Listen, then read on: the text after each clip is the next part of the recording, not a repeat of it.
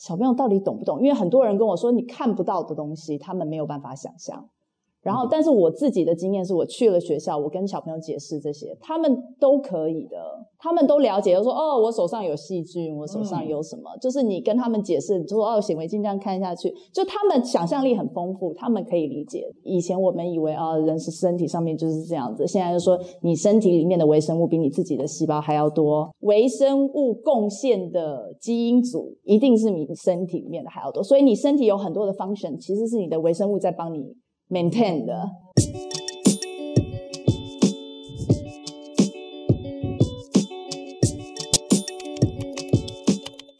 各位观众朋友，大家好，欢迎收看《Case 说书人》，我是周云。我们今天请到的是啊，台大学姐啊，李明纯老师，那叫老师 Miki 应该是比较自在啊。那老师是这一本好封面真的很可爱的这本书，叫《小布隆咚》。我们是微生物啊，这本书的作者。对，那这本书，我想看封面，大家应该也知道，就是就一本童书嘛。那大概年龄层，老师，你这个大概界定是？呃，其实如果跟爸爸妈妈一起，你爸爸妈妈念给小朋友听的话，差不多三四岁就可以接受，但是可能五岁以上会比较合适。嗯哼，对，就五岁以上的话，他可能自己他就可以。呃，没有办法自己念。五岁的认字量还没有这么多啊哈。那这本书，我记得是这个我们这个去年底，对，十二月，对，十二月的时候出版的。出版的。然后我看了一下，它后面好像。有再有有在修正一下，是不是？有呃第二刷，对，嗯、就是第一刷卖完了，然后第二刷的时候，就是刚好第一刷在审定的时候，那个陈君阳老师有给一些建议，嗯哼，所以我们就把它做了一些纠正。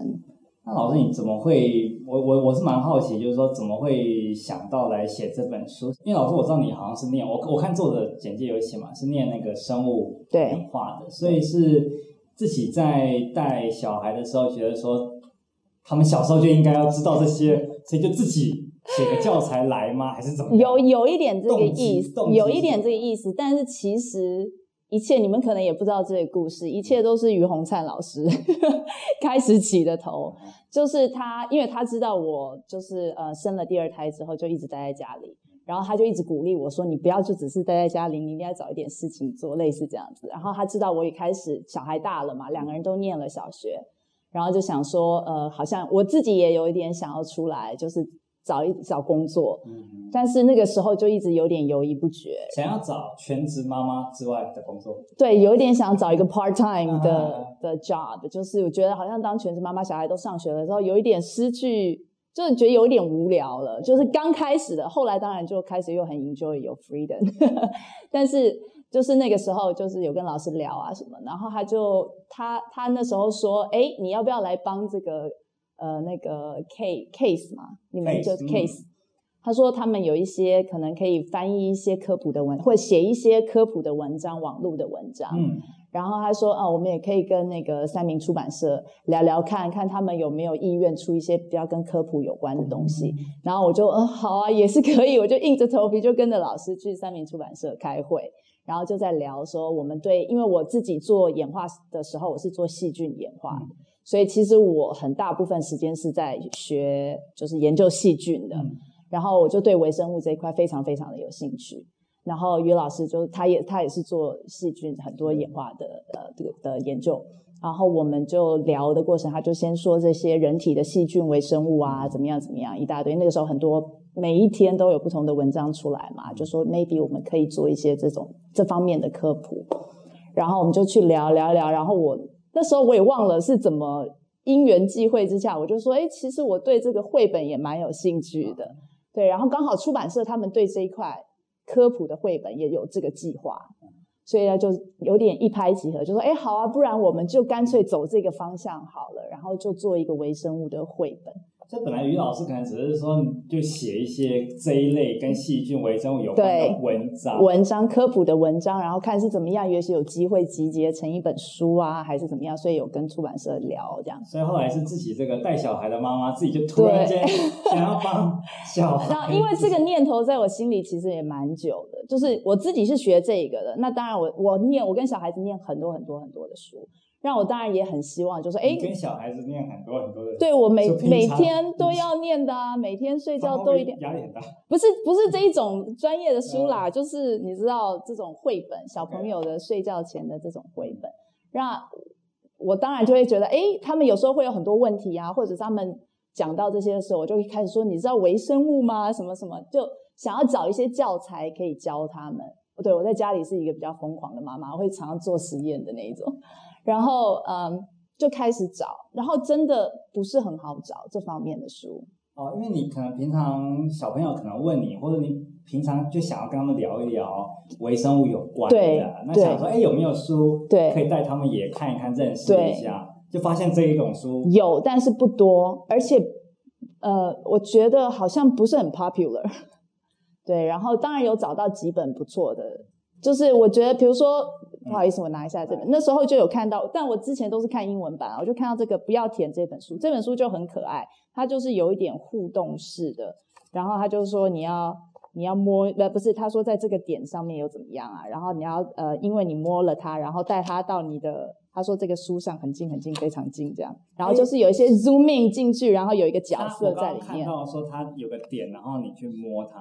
对，然后他就说。把它带过来。对对对对。那个微生物嘛。对，因为你手上、你身体上全部都是。然后他说就在你的手指头上啦，这样子。然后这就这这这一招你也有用在。对对，然后我我就觉得 哇，这种互动式的感觉真的很棒。但是那个时候当然没有想到要用在书上或者是什么的。就互动，其实主要是互动的这个元素。然后后来也有找到像这一本，这本就是比较标准的那种生物学家写的书。嗯，所以他就写。是英文的。哦，对，这本这本在图书馆借到是英文的。然后他就是真的是遵循那种微生物的脉络写的书，然后就介绍微生物的大小啊，它有多小啊，你要怎么用这种。相对的概念来看，然后它在这个世界上的数量，它用一个人的，就是人 population 的那个数目来比喻说啊，有多少在一滴水里面有多少细菌，然后让大家了解说啊，细菌真的是在也是在一个很小的地方。然后呃，有一些说他会做什么事情啊？画的蛮好看。对，他这种是比较偏写实的风格吧，然后就是也是。我觉得是它的内容是很好的，就是写的非常的呃浅显易懂，但是每一个都是就是很精要，但是都都有写到重点就对了。是是是。然后我觉得这本书就是还蛮经典的吧，类似这样。然后大概那个时候就是看了这些，然后就觉得意犹未尽，觉得好像也没有到真正。就他们写的不错，可是你好像也有你想要写的。我这样讲，这样会不会太骄傲？就是作者就本来就是要有一点自信，对，但是呢，然后那个时候，反正我那时候已经有了这个要写书的计划，嗯、然后就开始写，然后写着写着写着，我就你知道跳脱不了这个科学家的思维，嗯，就是纲要，第一第一个第一个跨页我要写什么重点，第二个跨页我要写什么重点，然后就有点。写的很教科书，嗯，然后我是就写了大概第一稿，然后我就哎，现在来试试看念给小孩听，嗯，然后完全失败，对啊，睡着了，不是直接走掉，很惨的一次，然后就想说，妈咪这么辛苦了这么久。付付出了一百分的努力，得到了回应对，就是大概两分钟，然后就走了，就两个两个小孩完全不留情面，这样毫不留情的就嗯，不知道你在干嘛就走了。所以写的过程中，这个自家的这个小孩是我的，就是你的这个真实的那个 test 的那个对象。对，对，然后我就发现说真的不行，就基本上是全部重写。所以你那个时候，你有有发现有意识到？到底问题是什么？就是说太无聊了，uh. 因为小朋友他的 attention span 很短。嗯，你这个已经有一点难了，不是不是你在说什么小熊小兔子很可爱的那种故事。嗯、那你想要介绍这些知识进去他们的脑，放到他们的脑海里面的话，我觉得需要很多像我刚刚说那种互动的元素。嗯，然后还要让他们觉得很好笑，然后他们。在你每一次放了几个 concept 的时候，就忽然放一个笑点，嗯、就他们快要失去兴趣的时候，再把他们抓回来；失去兴趣的时候，再把他们抓回来。所以我就整个把故事全部重新改写，就变成是说，嗯，把我这些知识呢，然后把它包装成一个故事。所以当时这个，哦，所以所以所以第一个是体会到说，不能只是把那个概念一条一条讲出来，这小孩就跑走。对，那需要有故事。看这故事，老师你当初大概是怎么想？就说你后来是，你你你大概是想用怎么样的这个呃顺序跟，就是说这样子的情节？其实我我书里面还是 follow 我原来的那个纲要，嗯嗯，就是每一个点每一个点还是其实是一样，但是我就。其实这真的是反而是写书最难的地方。我就是想了很多东西，然后把它串起来。需要个主角吗？还是？对，然后呢，呃，有一其实好像一开始的时候就是用毛毛当主角。毛毛是大肠杆大肠杆菌，大肠杆菌大家都知道最有名的微生物界的明星，就是 全全世界的微生物呃生物实验室基本上都会用到它，所以 E. coli E. coli，所以就是。第一个想到的就是大肠杆菌，就以他为对，对他就是主角，开始然后介绍他的这个什么呃兄弟姐妹，对，远房亲戚，用这样子的故事情节是。来带进来，对，嗯哼，那所以这本书写到大概可以定稿的时候，应该是有找家里小孩再看一下，一定有，对，就是我一开始因为我不会画画嘛。所以出版社那时候就说我先写，然后文字，文字，然后我大概每一个跨页，就是我要先想象我是想要放什么样的图去配合我的文字，所以我就是抓了很多网络上的图，有些真的找不到心里想的，就随便手画了一下这样子，然后呃就用那样子的图去试念了这个故事。那一开始就是其实我写一点点，写一点点，我就念一点，念一点，念一点。到最后，其实他们有一点腻了，但是但是还 OK，就是因为中间有一些好笑的元素，有些还是他们想的。对，所以那个好笑的元素其实是真的很关键，是不是？我觉得很关键，就是你如果要吸引小朋友的话，我自己在看的时候，我不知道，可能这是年纪的关系。年纪，我一直在看说，哎，这本到底介绍了什么？哦，有大肠杆菌。然后那个毛毛是谁？然后那个那昵称的那些大概都对应什么？我我的看点是在这边，不太一样。对，我就所以我又一直在想，我又就不太能换位去想，说到底里面是哪些元素是老师你专门放进来去想要抓住小朋友？哦，就很多啊，这些我我直接讲嘛，会互动的。啊啊、比如说你要握个手嘛，就是所以你你要握个手，所以就就这样点一下，点一下之后呢，我才讲说。哎，它怎么了？就是这个是微生物的起源，其实也是生物的起源。是，然后就大概讲一下，然后是怎么发现微生物的。然后刚刚握个手的又跑到这边。对，然后因为你们讲故事的时候一定会这样子一直乱指，一直乱摸，小朋友就是这样到处乱摸。是，所以这像这种互动的元素。对，就是这个互动的元素。啊、然后就说，哎，我希望就是说，好像是放大这个这一本书，然后可以看到说，哎，毛毛就在这个地方。然后这就介绍说，你一定要有显微镜。然后接下来就是生物学家的思维，就是哦，接下来就是说，诶，你知道什么是微生物？嗯、那呃，微生物有哪几种？嗯、所以就是说，呃，原生生物、藻类、真菌、细菌、古菌这样，病毒。在这边会不会睡着？这边还好，因为后来配了这种很很可爱、很可爱的图，然后他们就会一直去看，然后就说啊，这个好可爱，然后这里是一个 band 这样，啊、所以他们有很多细节可以看。但是差不多快要不行了。我看到我们今年的这个很红的，对这个主角叫病毒嘛，对对不对？这个听说老师你这个会会有机会来录我们节目，也是拜这这种微生物所赐，就滞留在台湾。因为老师你平常在香港，对不对？对。然后，所以老师你今天书会都是从图书馆借过来，因为因为我的 collection 都在香港，对，没有带来。然后，因为今年这个是这个写书的时候，应该还不会放这个，完全没有，其实根本不知道啊，就是因为写了从第一版呼呃，就是跟出版社讨论，嗯、所以二零一七就开始在讨论这一本书了，但是那个时候就可能我自己交稿也比较慢一点，然后就是还没有想好说大到底想要做一个什么样的东西出来，嗯、所以中间有拖了一点时间，那。呃，全部的稿交出去，我记得是二零一九年的年初了，嗯嗯，大概二三月左右。是，然后他们还要找绘图的，然后又还要审审嘛，定稿什么印什么，然后最后才十二月才出版。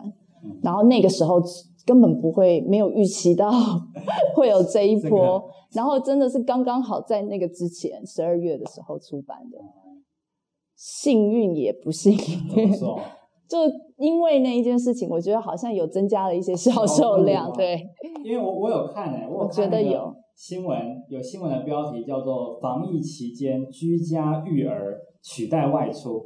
童书耀登畅销类型冠军，对，所以真的有促销。我觉得应该有，虽然说我觉得我自己是对自己的书蛮有信心的。后言就是说，我觉得这么有趣的微生物的书，嗯、应该是还蛮特别的。对，然后是因为刚好是，对啊，刚好这一阵子，对我我想如果我我不知道哎，做家长会想说，如果挑这个时候。然后可能大家 maybe 这个疫情的这个期间或者怎么样，然后想说，哎，小朋友也可以认识一下，对，他们就会比较激起他们想要认识到底什么是微生物，什么是病毒，是病毒跟细菌到底有什么不一样这方面的。说说老师，我觉得你这一本书的这个内容，当然画是很可爱了，但设定的也是小朋友，可是这个生物里面这些细菌，还有真菌，然后有病毒，然后。还有什么古菌？对，其实这个分起来蛮复杂的耶，是很多分类，但是我觉得也 OK 啊，就好像你说动物，动物也有分很多种啊，对，对，就是哺乳类、昆虫、爬虫类之类的。但是写这个书的时候，嗯，focus 的重点可能没有那么要重要，是一定要让小朋友把这些，不是绝对不是要把它让他们 memorize anything，no，我觉得主要是希望。因为我其实之前也有去幼稚园，就是帮忙带小朋友做那种幼稚园哦，所以是三到六岁做一些微生物的实验。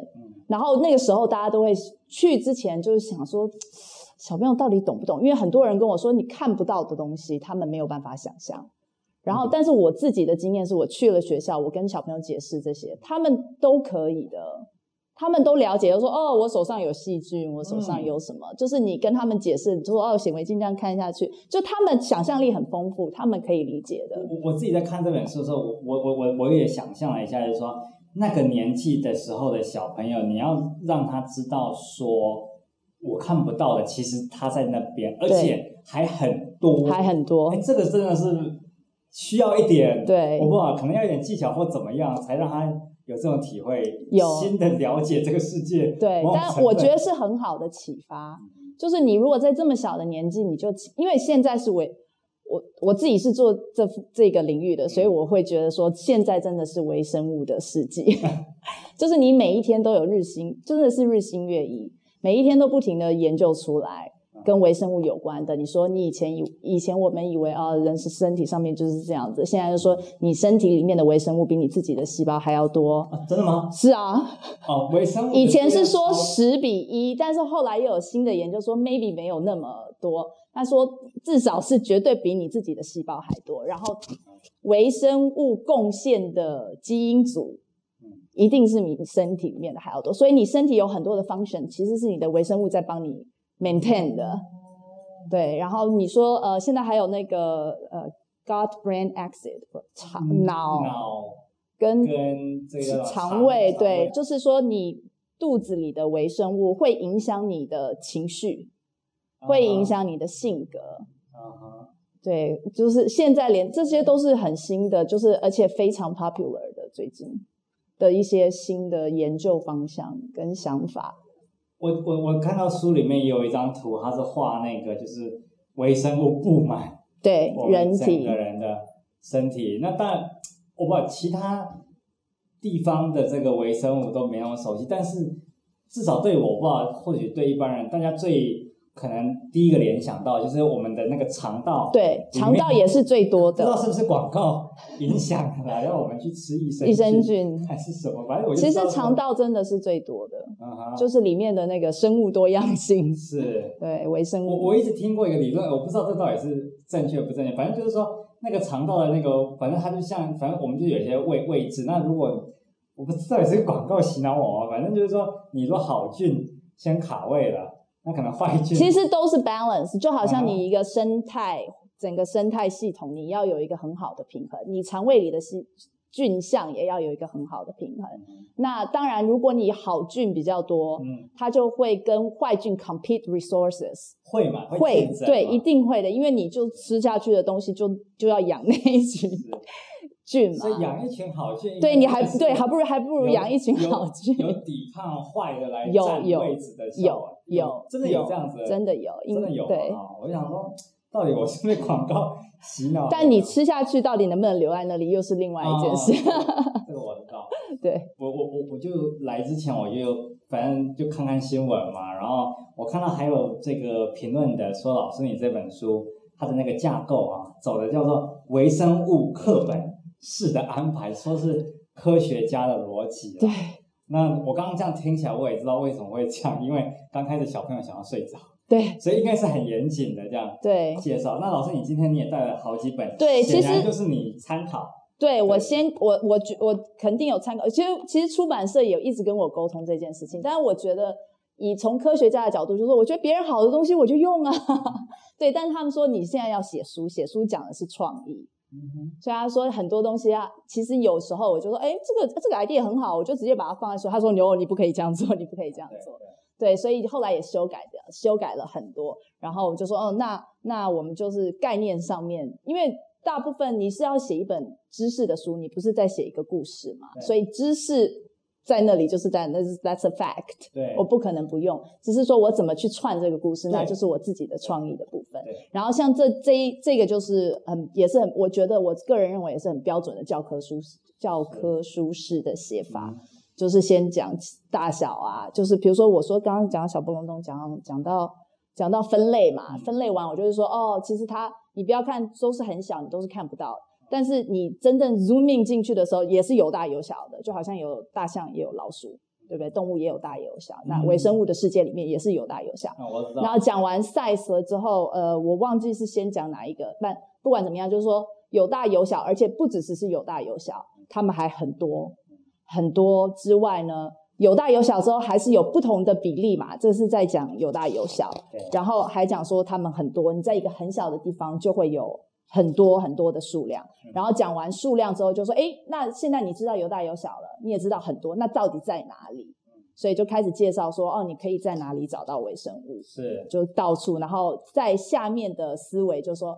那到处都可以找到微生物，为什么他们在那里？嗯、就是说，哦，他们可以做哪些事情？所以接下来是介绍他们在做什么事情，然后才说，哦，这里还有一些很有特色的微生物啊，然后才会再介绍一些不一样的呃角色再进来。就是我说，我过了一小段时间，我就要穿插一个新的点嘛。嗯、这个是他说，呃，你讲话讲话讲话喷了很多口水，嗯、所以就就把那个。笔宝喷进来这个书上面了，类似这样，然后才讲说哦，你的人体也有很多，是是是对。这一张刚刚这一张啊，小朋友看到会不会吓到？嗯，上次我上广播节目的时候，嗯、那个主持人说我的同温层太厚了，嗯、因为我小朋友没有什么反应，嗯、他们可能每天被我洗脑，嗯、对他们就觉得哦理所当然的，就是想到这一般的小孩看身上爬满了这些。有的没的。对，我我想象说大家应该会觉得很恐怖，但是我目前念到他们都还可以耶，好像没有太大的反应，就说哦，好像就是这样，你告诉我了，嗯，想象也是，我们身上应该有很多类似这样，然后接下来就讲他们分裂。所以这个，我想为什么那个陈老师会说这是走教科书式的思维，就想，然后就想说哦，如果他们分裂了很多，你的身体会怎么反应啊？然后有哪些好的，然后他们怎么传播？是，所以基本上真的是有一点走教科书式的。是方向，只是我把它包装成一个故事，是比较有趣。那所以这那么多本里面，这个都是老师你参考的吗？对，这个也有参考，这个也是，这个就稍微再大一点的小朋友。小心这本书有细菌。对，它其实走的就比较偏，呃。这种这种、哦、这，这种对对对，这真的已经是很深的科普了，就可能没有，这可能要小学、国中、小学应该可以，对，这就是真的是有一点简化的教科书了，是是，是 这是已经简化的教科书了，但是他的呃思维，我觉得可能大家是那个科学家的思维都都差不多，所以这个架构也蛮像。然后这个这个就很有趣，这是陈俊阳老师写的《细菌好朋友》，然后介绍了好多种不同很特别的一些细菌，嗯、然后就是它的文笔也是比较可爱活泼一点的那一种，okay, 所以就比较好笑。介绍各种对，它是一个一个细菌，对，它是一个一个细菌介绍。有做乳酪的，对对对，然后就是讲说他们到底在做什么。那他本身是专门做这个，所以他的专业知识就非常的、嗯。那所以这本书里面有时候在挑到的这些细菌，这里面也有介绍，对，也有就是哦，对对，没错没错，对，但是里面很多真的是一直不停的上网查证。因为我自己是做一支菌嘛，嗯，我我就是研究一种菌，所以你就是做这个菌它的机转啊什么的，但我没有广泛摄取，你知道那个知识，我知道太广了，真的，你也不能讲错，对，所以要很确定，对，要很确定，所以就看各式各样不同的书，一直在网络查，然后看 paper 什么的，然后 make sure 说肯定是对的，我才能把它放进去，是，对，那最后这一本应该。或许我们的这个观众群里面可以真的，我非常非常推荐这一本书。虽然我们都不知道观众群的年龄范围 哦，这个到底特性是怎样都不知道，但是我们假想啦，对这一本可能会不会是更这本有中文版，我我没有借到，我借到英文版的，但是我非常非常推荐这本书。老师，你还记得它中文叫什么吗？我咏群像是蓝色的一本书，它叫我咏群像，它是在介绍。人身体里面的微生物，嗯、然后这我这个大概是我今年、去年、嗯、读到一本我觉得最值得读的一本怎么说？讲一下。因为他呃，我我先看完了中文版，我英文版读到一半还没读完，但是他介绍他的文笔非常好，然后他介绍的很，就是他用讲故事的方式让你去了解，然后他这个好难。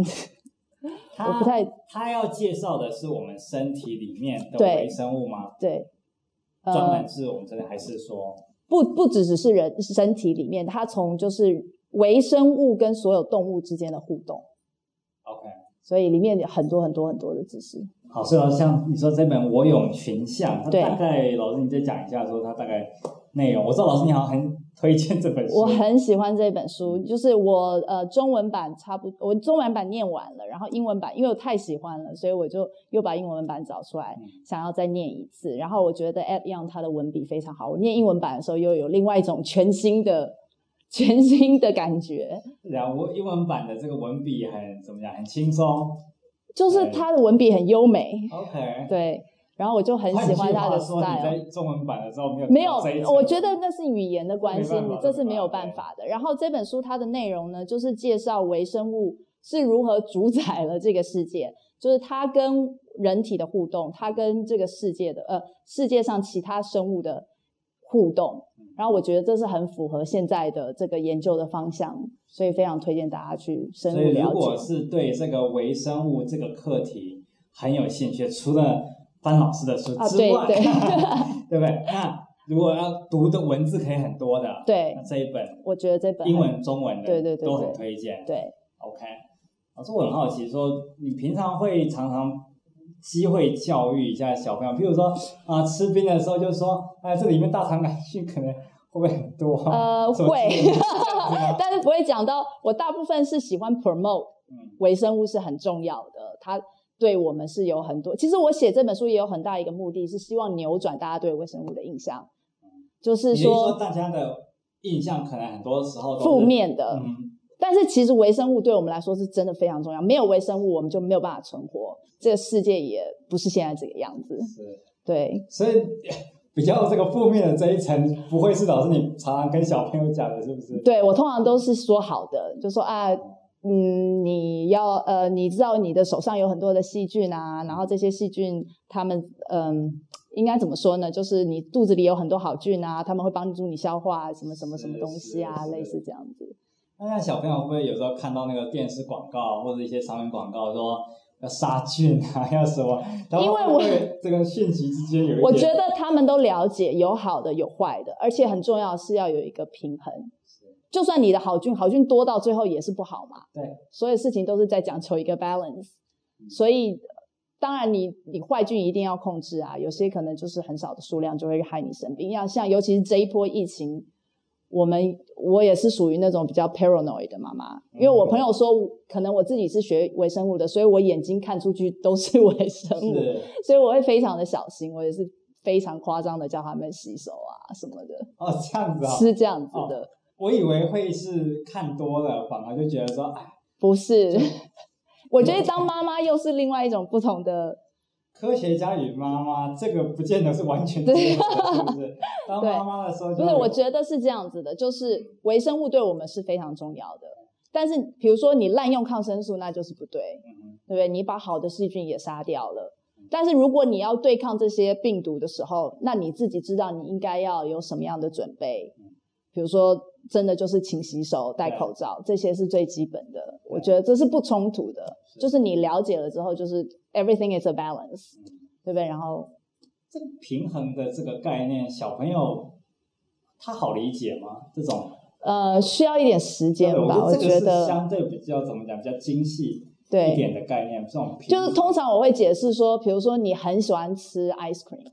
但如果你一整天你都一直吃 ice cream，吃到最后你也不会想要，类似就是类似这样子，就是很多事情你很喜欢，但是一旦多了之后，it's not a good thing。像他们这种过犹不及，对，道理。